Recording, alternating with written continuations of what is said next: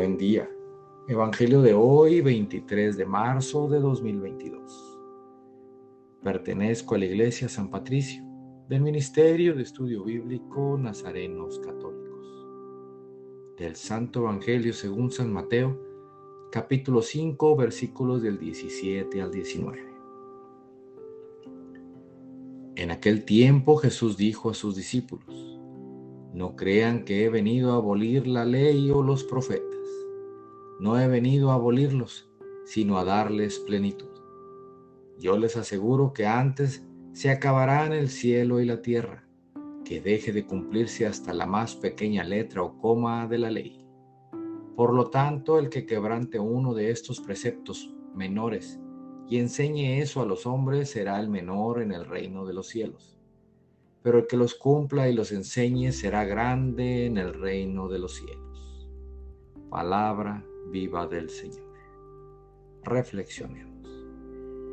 En este Evangelio Jesús se presenta para unos como el Mesías que viene a cambiar las leyes o a imponer las suyas. Y así muchos esperan ver cambios drásticos. Pero Jesús no cambia las cosas porque Él quiere. Y vaya que podría sin embargo, Él quiere que nosotros cumplamos las leyes de la tierra y los mandamientos del cielo por propia voluntad.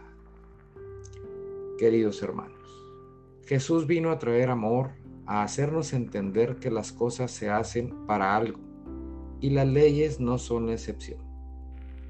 Las leyes fueron hechas para cuidarnos, para que nuestra vida tenga orden Imagínense una ciudad sin semáforos o una ciudad que no garantice el andar con seguridad por las calles. Y los mandamientos es lo mismo, solo que esos ya aplican a nuestro interior y al llevarlos a cabo con amor los hacemos sin pesadez, sin poner peros y se nos hacen más fácil. En este día te invito a pensar en los mandamientos. ¿Ya sabes cuáles son? Analízalos y ve qué pasa si alguno de ellos no se cumple en tu persona.